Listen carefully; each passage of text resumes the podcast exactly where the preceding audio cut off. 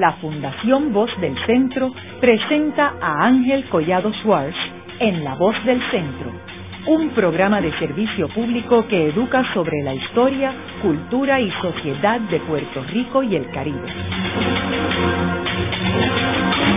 Saludos a todos. El programa de hoy está titulado La farsa del Estado Libre Asociado del licenciado Vicente Hegel Polanco. Y hoy tenemos como nuestro invitado al licenciado Carmelo Delgado Cintrón, quien es profesor de la Facultad de Derecho de la Universidad de Puerto Rico en el recinto de Río Piedras. Vicente G. Polanco es uno de los personajes más importantes en Puerto Rico en el siglo XX. Él era conocido como el cerebro mágico, el cerebro detrás de muchos de los proyectos del Partido Popular y de la creación del Puerto Rico de mediados del siglo XX. El libro que él publicó en el 1972, La farsa del Estado Libre Asociado, fue un libro muy comentado y ahora se acaba de publicar una nueva edición este año por la editorial Edil y el prólogo lo escribió nuestro invitado, el licenciado Carmelo Delgado Cintrón. Eh, Carmelo, me gustaría comenzar el programa proveyéndole unos antecedentes a nuestros radioescuchas sobre Vicente G. Polanco, el cual quiero mencionar que en la biblioteca virtual de La Voz del Centro hay un programa dedicado a Vicente G. Polanco, donde los entrevistados fueron sus dos hijos. Háblanos en forma resumida sobre el personaje Vicente G. Polanco. Saludos amigos, este es un placer para mí volver por segunda ocasión a hablar con el doctor Ángel Collado Schwartz y estar aquí con ustedes en estos micrófonos que siempre tratan de ilustrar, de iluminar y de examinar temas de mucha seriedad e importancia para nuestro devenir histórico. Eh, Vicente Heigel Polanco, creo que la introducción que ha hecho Ángel Collado Schwartz es muy bien calibrada, es decir, es una figura fundamental de un momento donde abundaban las figuras fundamentales y las figuras importantes en Puerto Rico. Por ahí está don Luis Muñoz Marín, por ahí está don Ernesto Ramos Antonini, por ahí está don Samuel R. y por ahí están otros, eh, Antonio Luchetti. Es una generación de puertorriqueños que decidieron servir al país, pero servirlo desde la inteligencia y desde la acción política. Está también por ahí el doctor Pedro Albizu Campos, está el, por ahí el doctor Gilberto Concepción de Gracia, están otras figuras como don Miguel Ángel García Méndez, también está don Luis Aferré y otras connotadas figuras del socialismo, Antonio Reyes Delgado. O sea, es un momento en Puerto Rico donde abundan en todos los partidos políticos personas muy serias, entre ellas don Rafael Martínez Nadal, que está de moda en estos momentos por las peleas de gallo, que es la persona que establece la normativa jurídica y legislativa para reglamentar estas riñas de gallos, que es parte de la cultura del pueblo de Puerto Rico. Eh, don Vicente es uno de esos hombres extraordinarios el doctor Collado Suárez ha planteado que estaba detrás de la legislación social del Partido Popular y detrás de mucha iniciativa intelectual, legislativa y de otra naturaleza que en esos momentos, desde los años 20 en adelante, se congregó y se hizo en Puerto Rico a favor de las masas puertorriqueñas y de todos nosotros. Vicente el Polanco viene eh, desde Isabela, a San Juan y va a estudiar en la Escuela Superior Central, donde estudiaban todas las lumbreras del país, desde Raúl Serrano Hale, José Trías Monge, a Jaime Benítez y doña Inés María Mendoza es profesora en esa escuela. Es decir, que la Central, como se le llamaba, es el sitio donde se congregan todos estos puertorriqueños, Pedro Muñoz Amato y toda, toda Ferrer Canales, José Ferrer Canales, toda la gente que después va a destacarse en iniciativas de muchas formas, entre ellas políticas, estudian en la Central, Heigel Polanco desde esos años se destaca por su profunda inteligencia y además por su laboriosidad. Es un hombre de una gran laboriosidad, un gran trabajo. Siempre estuvo trabajando. De ahí pasa a la Universidad de Puerto Rico a estudiar. En la Escuela de Derecho de la Universidad de Puerto Rico. Y allí va a tener a Nilita Vientos Gastón como compañera, a Samuel R. Quiñones y a otros connotados puertorriqueños que forman parte de esa clase eh, de 1922, que es una clase muy distinguida. Y estudian, fíjese, el derecho constitucional, el decano Rafael Martínez Álvarez, alias Martín Alba, porque era también literato y usaba seudónimo. Eh, Rafael Martínez Álvarez obligaba a estudiar un tratadista norteamericano como texto de derecho constitucional y a Eugenio María de Hosto en sus lecciones de derecho constitucional también. Así que esos jóvenes de la Escuela de Derecho de ese entonces tenían dos visiones. La de Eugenio María de Hosto, que es una visión continental, una eh, visión hispánica, una eh, dimensión del derecho constitucional europeo, y entonces, por otro lado, por las relaciones de Puerto Rico con Estados Unidos, pues el texto norteamericano. Hegel Polanco se gradúa y va a trabajar por su vocación de servicio público en vez de ir al bufete porque ciertamente sus calificaciones y su talento lo llamaban a poderse enriquecer, decidió trabajar en el recién creado Departamento del Trabajo y allí va a empezar a estudiar los problemas sociales y los problemas jurídicos del obrerismo desorganizado u organizado y de otras variantes de las masas trabajadoras. Y desde ahí empieza su vinculación con la universidad enseñando en la Facultad de Ciencias Sociales sociología y enseñando en la Facultad de Derecho derecho del trabajo y otras asignaturas como derecho constitucional. Además de eso, Heigel Polanco va a vincularse a una institución vibrante que entonces existía, que es el Ateneo puertorriqueño. Va a ser miembro de su junta y va a empezar una serie de conferencias de diversas naturalezas, entre ellas su especialidad en la vida y la obra de Eugenio María de Hostos. ¿Y cuándo es que él entra al mundo de la política? Fíjate, es interesante porque te diría que Samuel R. Quiñones y, Vicente Hegel Polanco, que eran muy amigos, van a entrar en política de la mano primero de don Antonio R. Barceló en Unión de Puerto Rico, que está ya para formar la alianza con el Partido Republicano y José Soto y don Antonio R. Barceló van a formar la alianza y entonces ellos también participan y Samuel R. Quiñones fue el secretario general del Partido Nacionalista de la Asamblea que lo constituye en el Teatro Victoria de Río Piedra, que hoy es una plaza frente a la entrada de Río Piedra. Allí se funda el Partido Nacionalista y aunque Heigel Polanco no se vincula al Partido Nacionalista, pero sí participa y es una persona que es amigo del presidente del partido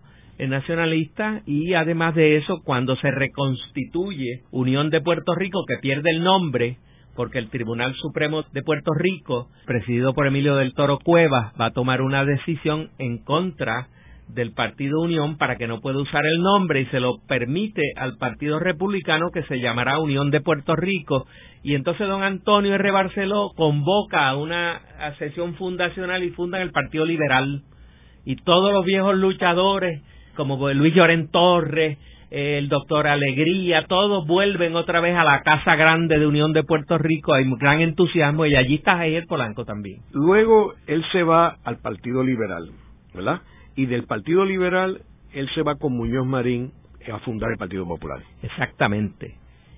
Hegel era muy amigo de un joven que ha regresado a Puerto Rico, que es José Luis Muñoz Marín. El Luis Muñoz Marín, que ha pasado su juventud en Estados Unidos y adquiere una cultura muy vasta, aunque intentó estudiar derecho le pasó como a Eugenio María de Hostos que los rigores de la academia pues no cabían en ellos por el entusiasmo de, participar en otras cosas y de estudiar eh, la poesía y estar en otras en otras gestiones y don Luis Muñoz Marín regresa eventualmente va a ser senador precisamente por el Partido Liberal recordemos que don Antonio R. Barceló es, es a quien le entrega don Luis Muñoz Rivera el partido Unión de Puerto Rico porque habían dos candidatos el licenciado José de Diego o don Antonio R. Barceló y por supuesto don Luis Muñoz Rivera escoge a Antonio R. Barceló precisamente por pragmático, por ser persona de más confianza de don Luis y no de Diego, que era sencillamente un fósforo y era una persona de grandes iniciativas hacia la independencia. Luis Muñoz Rivera era independentista, pero era un independentista muy moderado, muy pragmático, que entendía que había que pasar unos periodos de autonomismo y de otras situaciones para poder llegar a esa independencia que añoraba esa generación, porque esa es la historia. Y entonces va a estar don Luis Muñoz Marín como uno de los jóvenes líderes del Partido Liberal y director de la Democracia, que es el periódico viejo que ha fundado don Luis Muñoz Rivera y que se le entregó a don Antonio y que lo ha mantenido vivo y ahora viene don Luis. Y en ese periódico trabaja Vicente Gil Polanco como reportero y los dos en esas horas muertas de, de trabajar como periodista en la democracia van a ser muy amigos Luis Muñoz Marín y Vicente Heigel Polanco. Después Heigel pasa al periódico El Mundo, que es un periódico anexionista muy moderno, que permite la apertura de estos jóvenes y se convierte Heigel Polanco en editorialista del mundo. Y es un editorialista del mundo de unas capacidades intelectuales que uno se asombra cuando ve esos editoriales del periódico El Mundo, de lo bien hechos que está, y es que detrás de ellos, uno de los editorialistas, el, más favorecido es Eigel Polanco. Y él pasó al Partido Liberal. Las distintas diferencias entre don Antonio R. Barceló y don Luis Muñoz Marín llevaron a una división dentro del liberalismo. Se va a fundar el Partido liberal neto, completo y auténtico, después se funda Acción Social Independentista y eventualmente don Luis con la juventud se sale del partido y en el 37-38 va a fundar un partido de un nombre raro que en Puerto Rico no se conocía, que es el Partido Popular Democrático. En esa gestión le ayuda, entre otros, dicho por José Trías Monge en su historia constitucional, que participó en la organización y en todos los trabajos Vicente Heigel Polanco.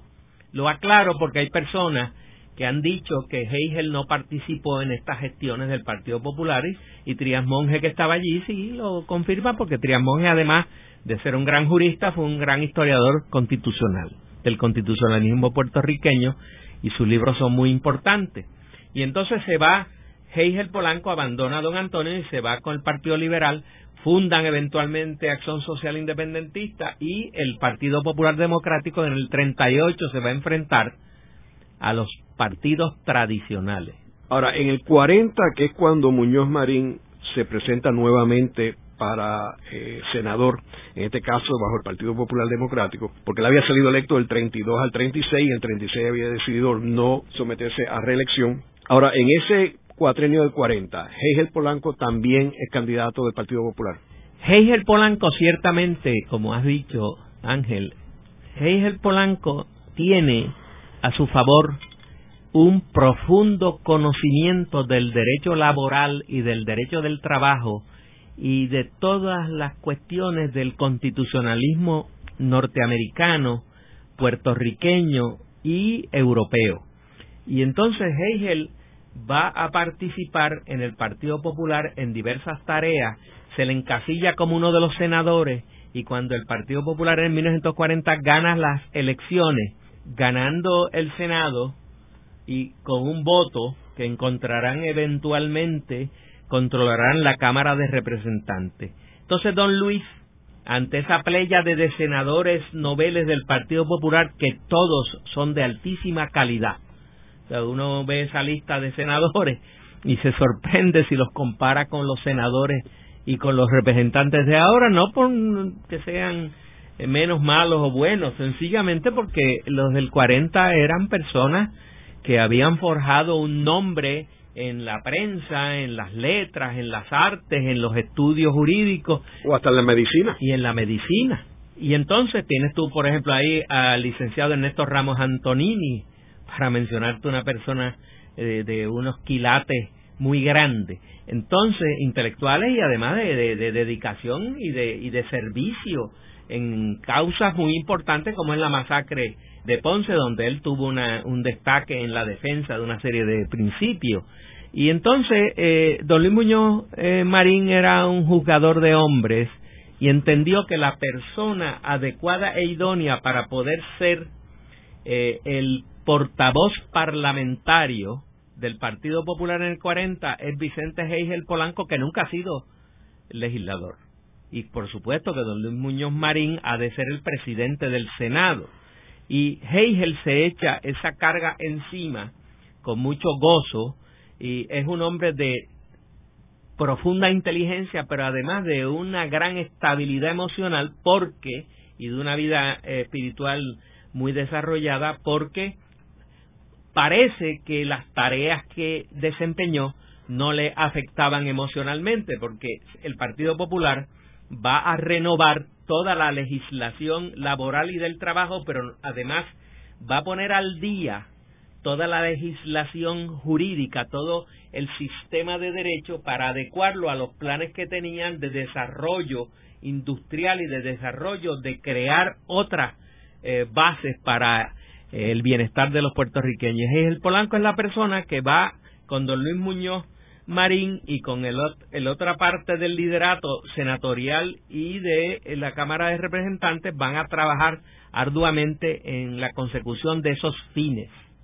O sea que él, desde el Senado, le llaman el cerebro mágico de Puerto Rico porque es un hombre muy laborioso, de una profunda inteligencia, pero además de unos conocimientos que cultivaba. En el Ateneo se ha distinguido por una serie de iniciativas para poner al día la cultura puertorriqueña y va a haber un congreso donde se discutirán esas conferencias entre los que participan está Benjamín Ortiz y una serie de, de, personas y de juristas y de eh, teatristas y de poetas eh, estudiando todos los temas posibles. O sea que Heigel Polanco trae un aire refrescante a las cámaras. Carmelo, luego de que él tiene esta participación activa con Muñoz Marín en la creación de toda esta legislación, y luego que Muñoz eh, asume la gobernación cuando se revisa la ley federal para proveer que los puertorriqueños eligieran el primer gobernador,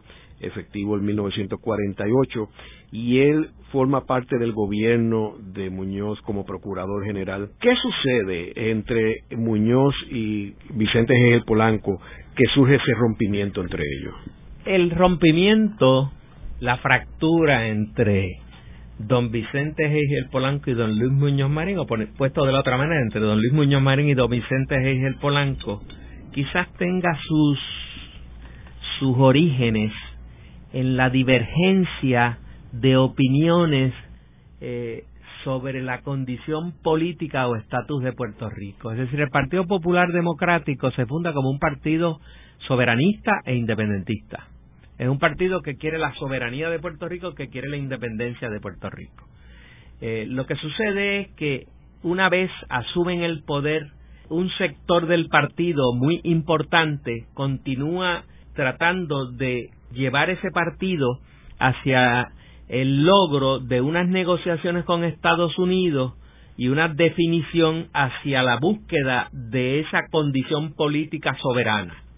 Y entonces, don Luis Muñoz Marín y un sector del Partido Popular, pensando en diversas cuestiones como es eh, los sectores conservadores de Puerto Rico, y eh, habiendo hecho negociaciones don Luis Muñoz Marín con sectores del Congreso y del Ejecutivo de Estados Unidos, eh, donde entienden que podía el partido peligrar si iba hacia la independencia y entonces van a buscar una tercera vía, ni la estadidad ni la independencia, sino que van a buscar y a revivir la antigua fórmula que Tousoto y otras personas habían, Miguel Gueja Dragón y otros, habían diseñado que era como un Estado que era libre pero que era asociado.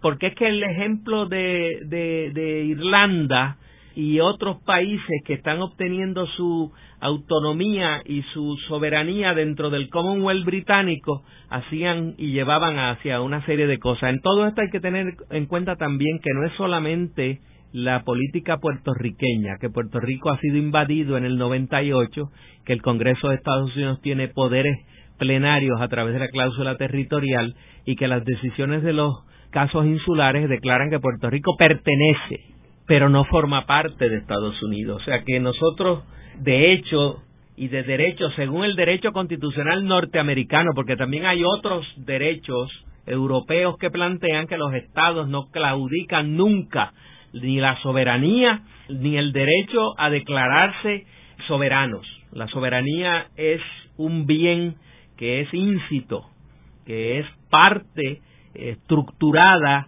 de los países. En eso, pues Vázquez de Menchaca, Francisco de Vitoria, Gregorio López, estadistas europeos plantean estas cosas del derecho internacional, el derecho de gente. Ahora, esa relación entre don Luis Muñoz eh, Marín y don Vicente el Polanco empieza a sufrir cierto distanciamiento que yo no creo que fuera en realidad una cosa personal.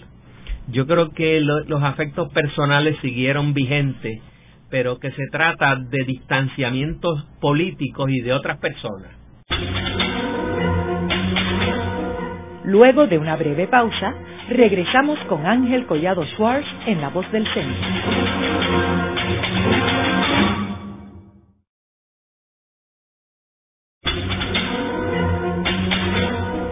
Regresamos con Ángel Collado Schwartz en La Voz del Centro.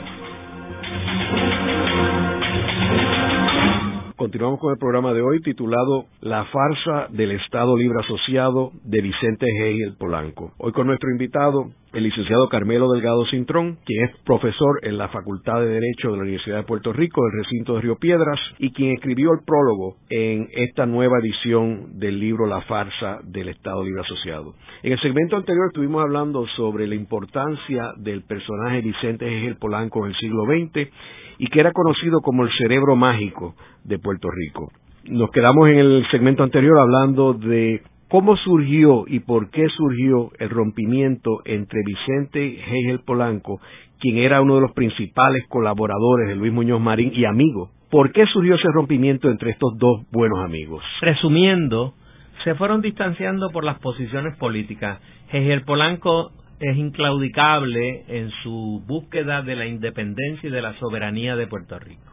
Y don Luis, hombre pragmático como su padre, Trias Monge lo llama pendulario en su historia constitucional. Y eh, don Luis y él se van distanciando de esa manera, políticamente hablando, cuando don Luis gana las elecciones del 48, le designa Procurador General de Puerto Rico o Secretario de Justicia, que es como el cargo se designa de otra manera. Y siendo Secretario de Justicia, don Vicente, por supuesto, es un dínamo. Son innumerables las iniciativas, entre ellas una ley orgánica del Poder Judicial puertorriqueña, igual que la ley que se hizo de la Judicatura del Estado Libre Asociado, y eso lo había previsto y lo había hecho Hegel. Hegel es un dínamo, pero ¿qué pasa?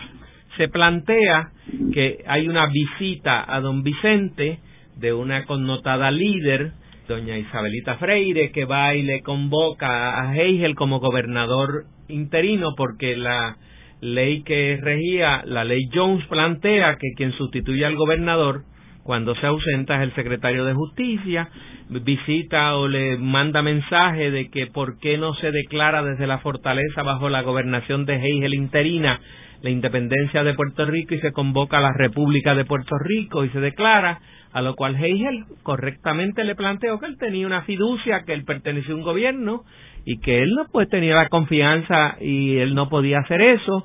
Eso se ha dicho de una manera, se ha dicho de otra y eventualmente eh, se le informó a don Luis y personas terceras intervinieron, como a veces pasa y eventualmente don Luis pues le escribió una carta eh, muy extraña en él, donde le dice, te pido y te acepto la renuncia y lo cesa como secretario y don Vicente se va, se le ofrecen cargos universitarios a los cuales rechaza de catedrático, se le hacen varios ofrecimientos en la universidad y en otro sitio, él rechaza, eventualmente se va a Estados Unidos, a Nueva York y trabajará allá. Y terminó esa relación entre dos personas que eran muy amigos, pero muy amigos, entrañables, y Hegel se marcha.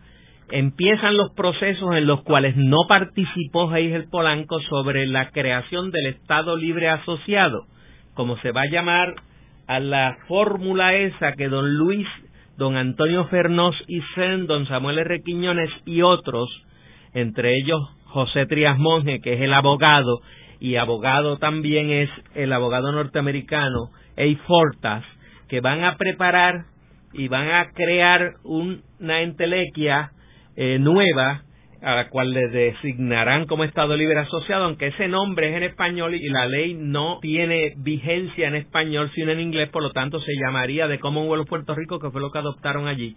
Y es una ley que va a aprobar el Congreso. ¿Cuál es el problema? El problema estriba y es la cuestión fundamental y por qué él llama la farsa del Estado Libre Asociado. Porque dice Félix Varela, el padre de la patria cubana, dice el, el primer tratadista de derecho constitucional de la América Latina, dice la soberanía y la libertad son los, los principios de que emana toda constitución. Entonces, para hacer la constitución de esa fórmula llamada el Estado Libre Asociado, se le va a pedir permiso al Congreso de Estados Unidos y al Ejecutivo eh, de Estados Unidos, que ahora es Harry S. Truman.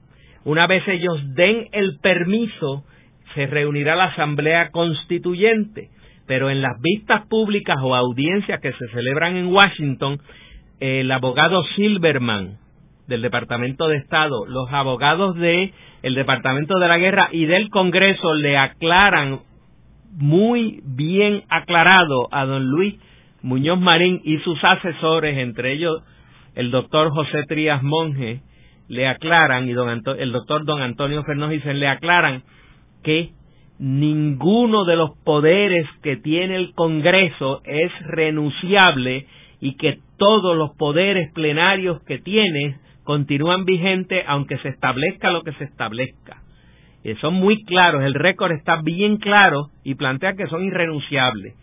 Y a pesar de eso, pues se procede a la Asamblea Constituyente con permiso del Congreso y ahí va a ocurrir una cosa muy importante. Primero que la constitución es de máxima calidad porque es hecha por puertorriqueños y por puertorriqueños que son talentosos e inteligentes. O sea, no hay duda de que la constitución del Estado Libre Asociado es una constitución de avanzada. Entre las cosas eh, muy importantes que se aprueba está la sección 20. Es interesante que esa carta de derechos, que la persona a cargo era Jaime Benítez, era una carta de derechos de avanzada superior a la de Estados Unidos. Y es interesante también que muchos de los elementos en esa Carta de Derechos están en la Carta de Derechos de las Naciones Unidas, la cual Estados Unidos había eh, validado y aprobado.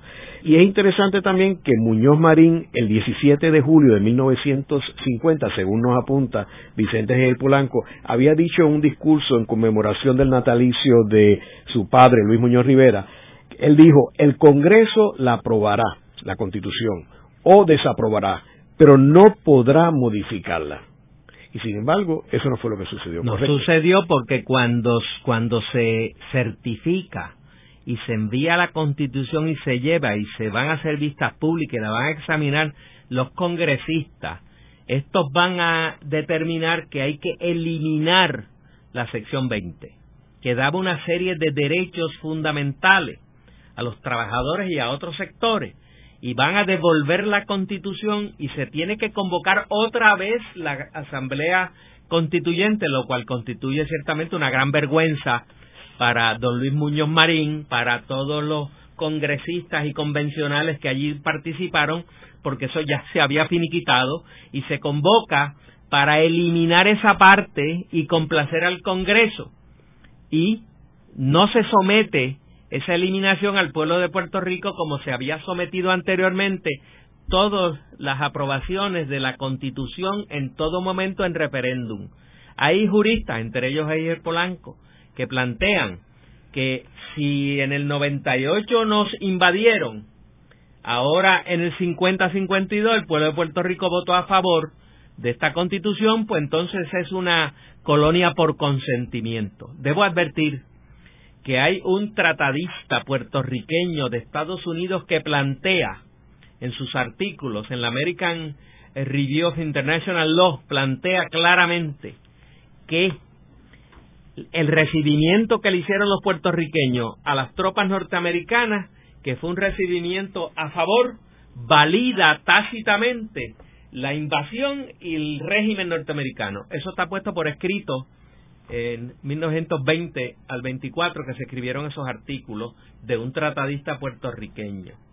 Y entonces se va a someter esa, esa constitución trunca y el Congreso la va a aprobar, pero debo advertir, los congresistas fueron bien claros en que no se menoscababa ni se mermaba ninguno de los poderes que el Congreso y Estados Unidos tienen sobre Puerto Rico, que nacen de la guerra del 98, de la invasión de Estados Unidos a Puerto Rico, del protocolo de paz de 14 de agosto de 1898, del Tratado de París de diciembre del 98, de los casos insulares y de la cláusula territorial, y que por mor de todas esas disposiciones y por estar ocupando la isla, Estados Unidos tiene y detenta la dominación de Puerto Rico. Es de ser cuidadoso. Siempre he dicho que Estados Unidos no tiene la soberanía sobre Puerto Rico, porque la soberanía de Puerto Rico la tiene el pueblo de Puerto Rico, porque Eugenio María de Hostos eh, y los tratadistas como Fernando Vázquez de Menchaca, Francisco de Vitoria y otros internacionalistas han planteado que las naciones y los pueblos ejercen sus derechos y tienen un derecho natural a ser soberanos y constituirse en Estado. Estados Unidos lo que tiene es la dominación de Puerto Rico y esa reserva de poder declarar lo que querramos en el día que querramos siempre la tiene el pueblo de Puerto Rico. Ahora, Carmelo, en términos de lo que es una constitución, eh, una constitución debe ser la máxima expresión de un pueblo, ¿verdad? O sea, ¿cómo uno va a permitir que una constitución aprobada por el pueblo sea revisada por otro cuerpo ajeno a Puerto Rico y por personas no electas por el pueblo de Puerto Rico? Y más aún, y decir que la constitución que tú estás aprobando está supeditada a la constitución de los Estados Unidos. En la nomotesia, que es la ciencia política porque ese es el nombre que tenía originalmente, después cambió a ciencia política. La vieja nomotesia plantea que hay tres tipos de constituciones. La constitución que se dan los pueblos en el ejercicio soberano de su voluntad, que es la constitución de Estados Unidos, o la constitución de la República Argentina, o la constitución de la República Dominicana. Son constituciones que se dan en el ejercicio soberano. Hay un segundo tipo de constitución que es la que se otorgan que es la Constitución Autonómica de Puerto Rico de 25 de, de noviembre de 1897, que el gobierno de Praxedes Mateo Sagasta la otorgó a Puerto Rico y la otorgó a Cuba por razones de la guerra entre eh, los cubanos y los, norte y los y los españoles con intervención norteamericana. Y hay una tercera, que es la constitución que se da permiso para que se prepare que eh, el, un Estado le permite a otro que elabore una constitución y después se la aprueba. Ciertamente la constitución del Estado Libre Asociado, repito otra vez, su calidad no está en cuenta ni en juego. Es una constitución de avanzada, muy bien hecha. Ahora, no puede ser que una constitución del pueblo de Puerto Rico tenga que ser sometida a los Estados Unidos para que éste la apruebe y que eh, todo el proceso dependa de las aprobaciones y de las aceptaciones de otro país. Eso, en buen castellano, se llama dependencia colonial.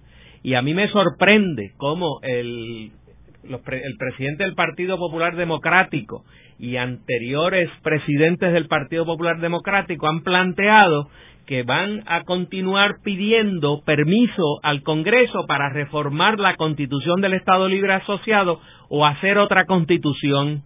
Si se sigue pidiendo permiso al Congreso, continuamos en el momento en que estamos. Puerto Rico es, según las decisiones del Tribunal Supremo de Estados Unidos, es un territorio no incorporado que pertenece a Estados Unidos, no forma parte de Estados Unidos y que en lo administrativo local se llama de Commonwealth of Puerto Rico y en español no oficial, porque la lengua española en las leyes del Congreso no tiene ninguna vigencia, se llama Estado Libre Asociado.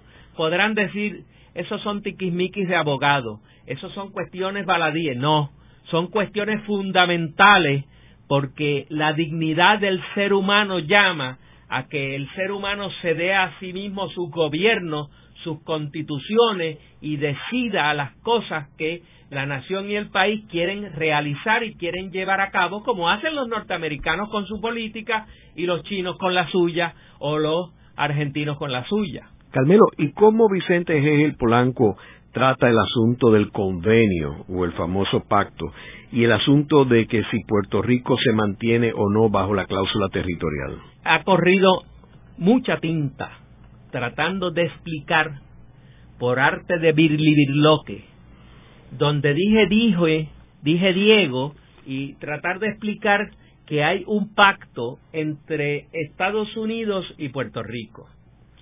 Tal pacto no existe, y no existe porque eh, Estados Unidos en ningún momento negoció nada con Puerto Rico.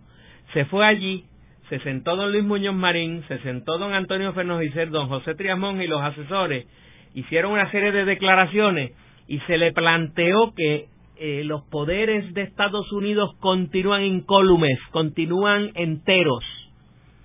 Y si quieres hacer la constitución, te damos el permiso.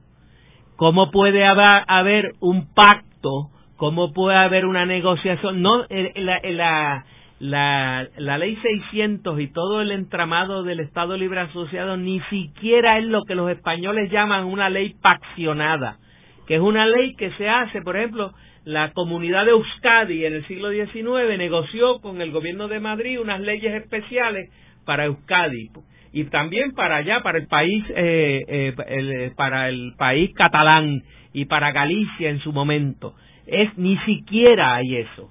Es decir, ¿por qué don Luis Muñoz Marín planteó que había un convenio y que había un pacto?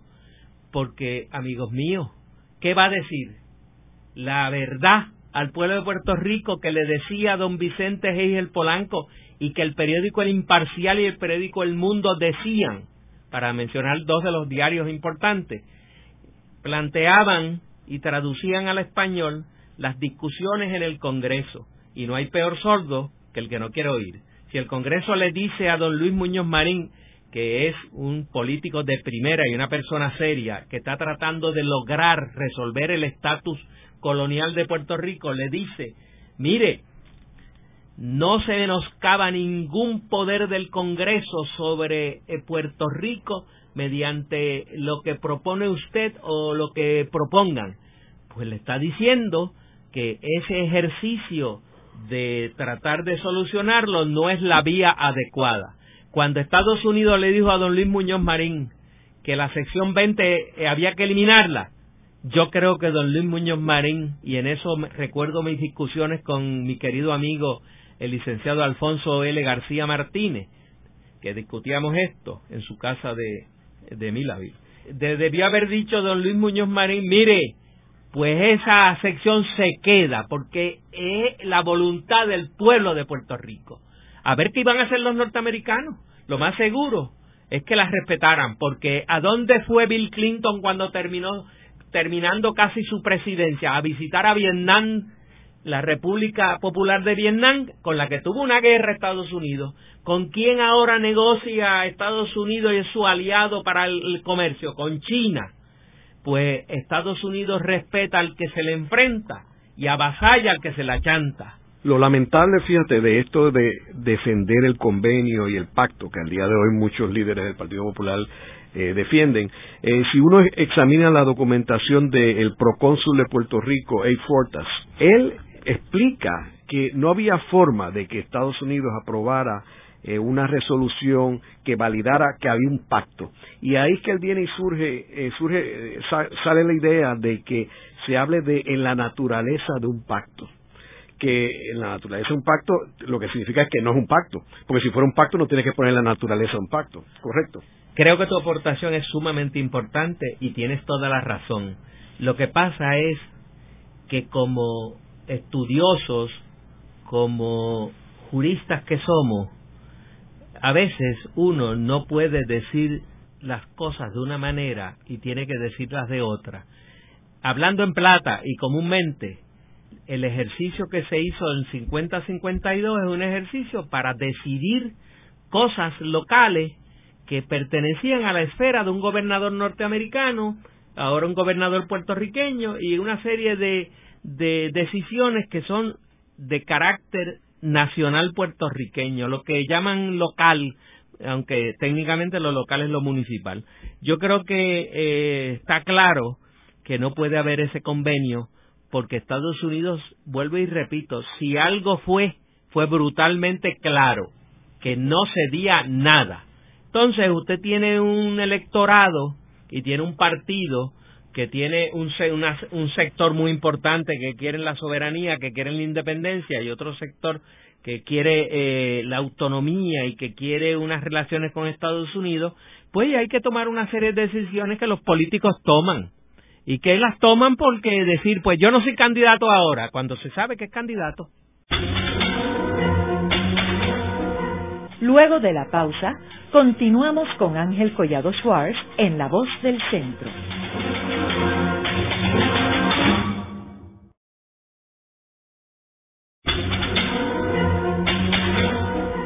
Regresamos con Ángel Collado Schwartz en La Voz del Centro.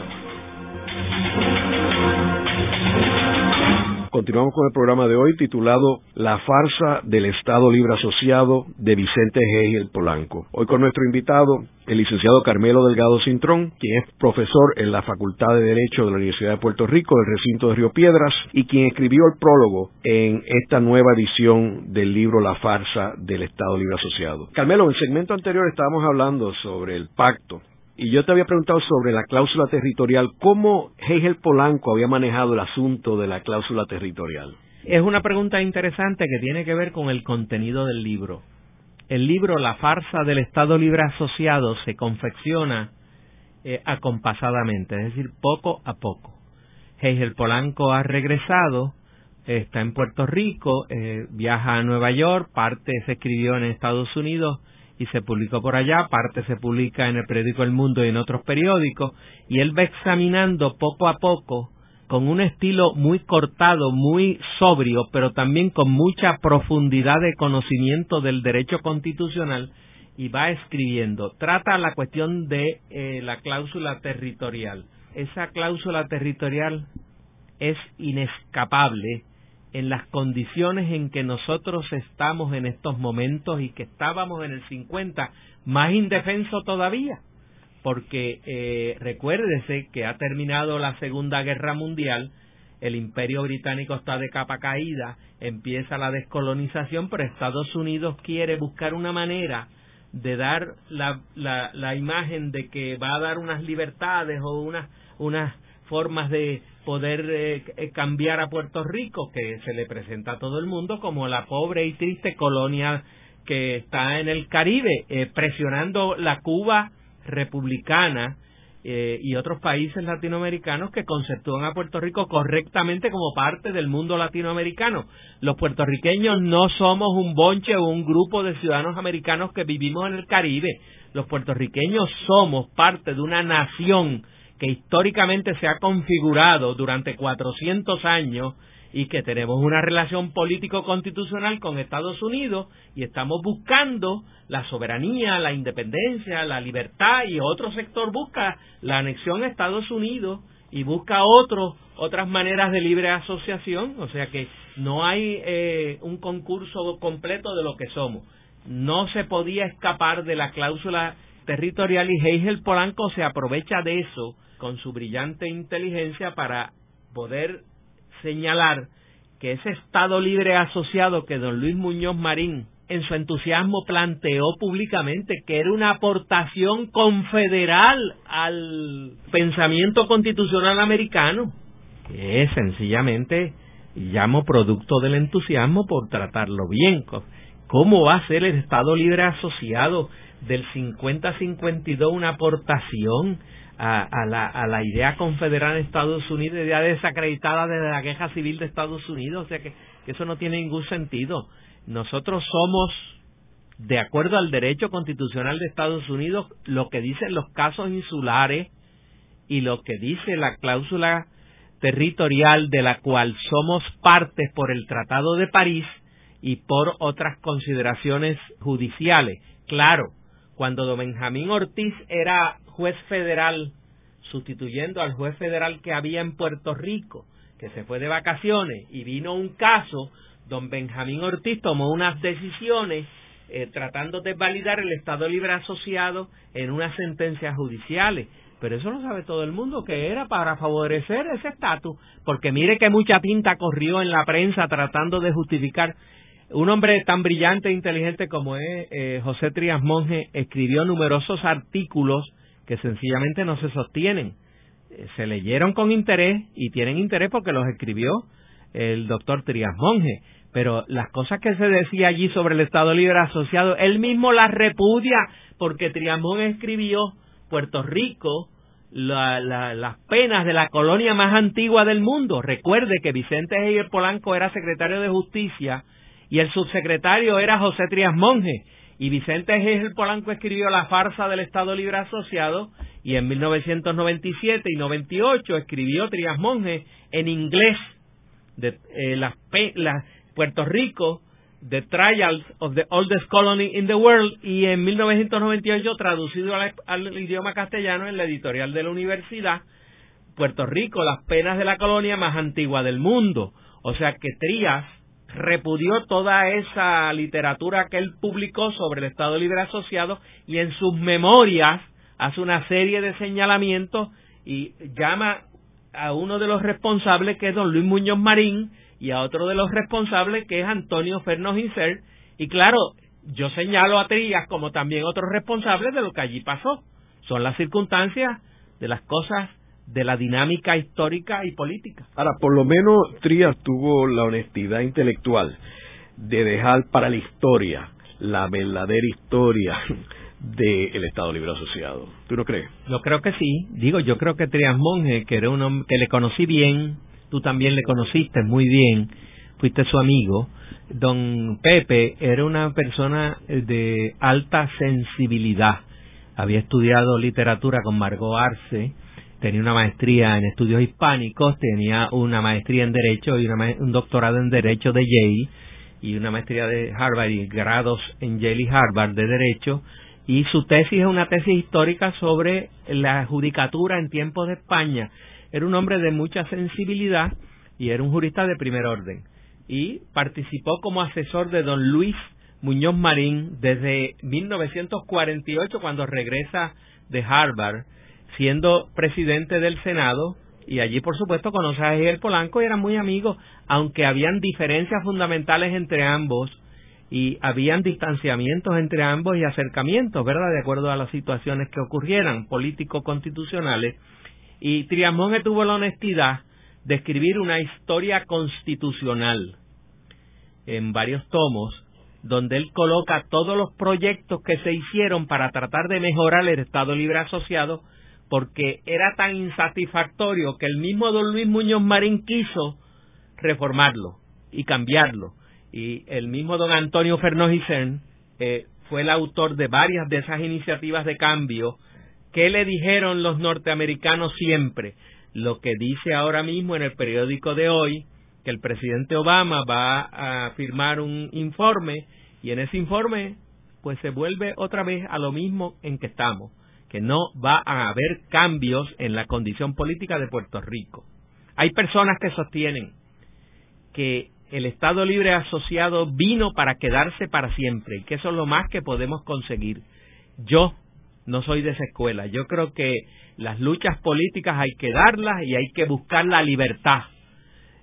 No solamente definida como dijo Hostos, que es la dinámica del día a día, sino también hay que buscar la independencia y buscar nuestro lugar soberano entre los países de la Tierra en amistad con Estados Unidos y en amistad con todos los países de la Tierra. Haremos una breve pausa, pero antes los invitamos a adquirir el libro Voces de la Cultura, con 25 entrevistas transmitidas en La Voz del Centro. Procúrelo en su librería favorita o en nuestro portal.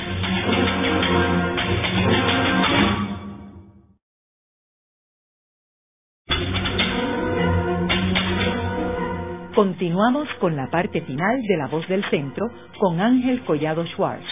Pueden enviarnos sus comentarios a través de nuestro portal www.vozdelcentro.org.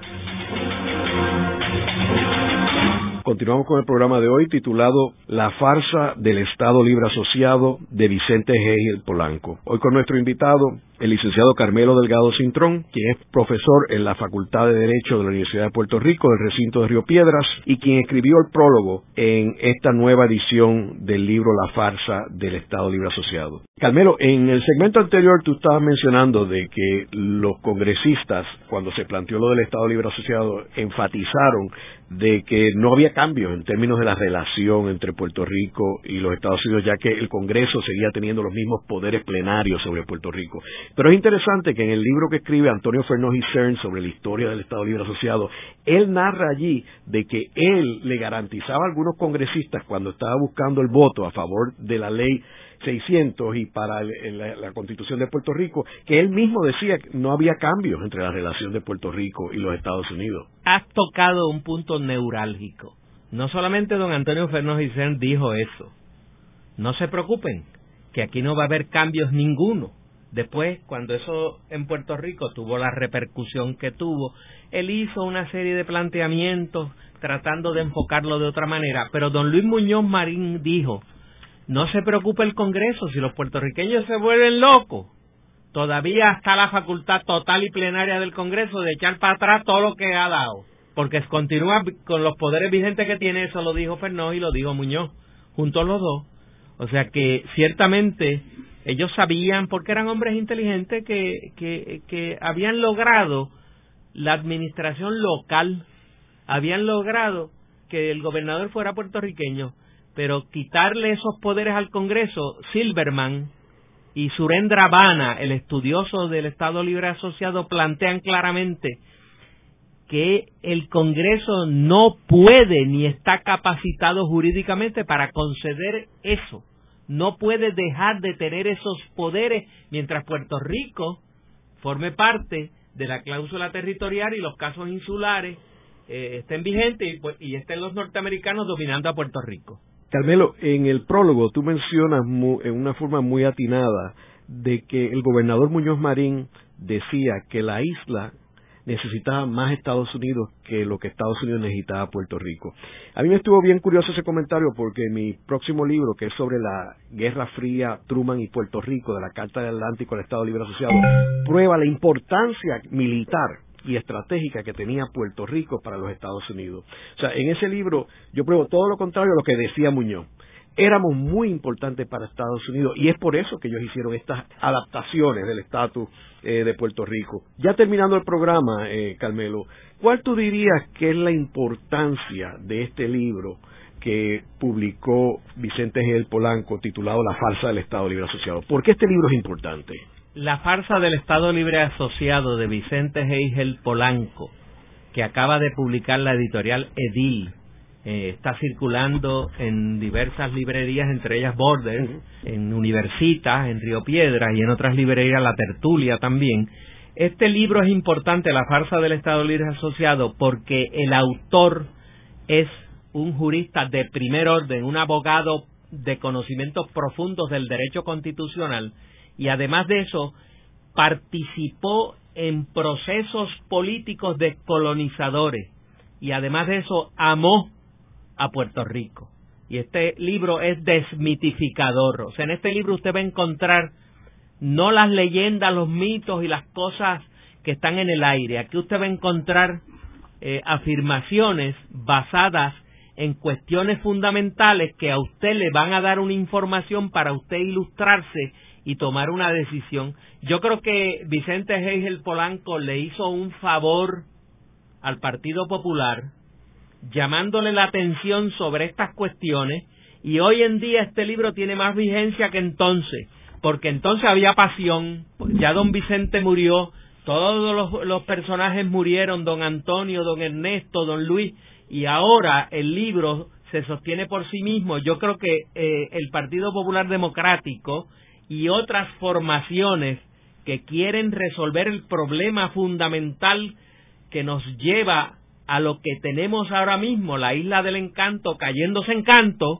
es necesario leer este libro para uno entender esos procesos y no cometer errores y seriamente ponderar qué es lo que nos conviene. Este libro es importante, el de Trias Monge, llamado Puerto Rico, las penas de la colonia más antigua del mundo, es importante. Son dos puertorriqueños que han hecho desde disparaderos distintos, pero llegando al final a lo mismo, la búsqueda de la libertad, la búsqueda de gobernarnos nosotros mismos en una sociedad interdependiente. Ningún país de la comunidad europea ha perdido su soberanía. Inglaterra es miembro de la comunidad y usa la libra esterlina, no usa el euro. Y los países europeos toman decisiones en común acuerdo, pero desde la soberanía. Ningún país europeo ha perdido ese, esa esencia fundamental que se necesita para el comercio, para progresar, para estar. Nosotros podemos, porque los puertorriqueños somos creativos y somos parte de una comunidad histórica que es la comunidad latinoamericana en concordia y paz con Estados Unidos, Canadá, China y el mundo. Por último, Carmelo, ¿qué reacción hubo la publicación de este libro? Porque obviamente cuando él publica este libro, Muñoz Marín está vivo todavía. Yo creo que la reacción de don Luis no sería violenta ni nada de eso. Porque yo creo que don Luis Muñoz Marín era una persona de mucho conocimiento y de mucha mano izquierda y de mucho conocimiento de la naturaleza humana y era un político esencial. Pero ciertamente todo el tinglado y todo el grupo de líderes del Partido Popular eh, estuvieron siempre y todavía hay sectores molestos con don Vicente Heigel Polanco. ¿Por qué? Porque él dice unas verdades que cuestionan a don Luis Muñoz Marín, a don Vicente, a don Antonio Fernó Gisern y a todo el proceso constitucional que quisieron dar como un gran logro y él es lo del emperador y las ropas. Les dice la verdad, pero dice el Evangelio, la verdad os hará libre. Es mejor conocer la verdad y entonces proceder a la búsqueda de la libertad y el Partido Popular tiene personas de mucho conocimiento y en otras estratas y en otros movimientos hay personas muy inteligentes que están trabajando en estos temas, partiendo desde lo que aportó don Vicente Hegel Polanco. En el programa de hoy hemos discutido la falsa del Estado Libre Asociado de Vicente Hegel Polanco.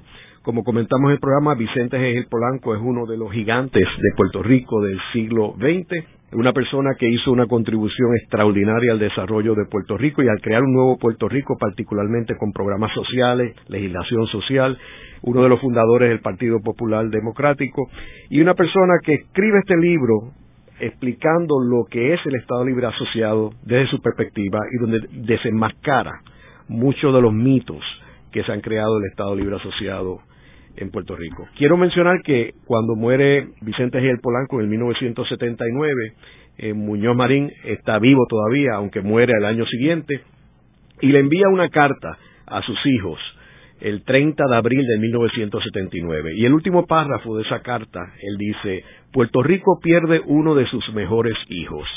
Uno de los pesares más hondos de mi vida es el haber perdido durante tantos años, por mi culpa, su grande e ilustre compañía, Luis Muñoz Marín.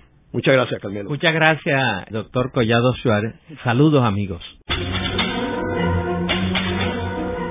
Esta ha sido una producción como servicio público de la Fundación Voz del Centro. Los invitamos a sintonizarnos la próxima semana a la misma hora. Y recuerden que pueden adquirir el libro Voces de la Cultura en su librería favorita o en nuestro portal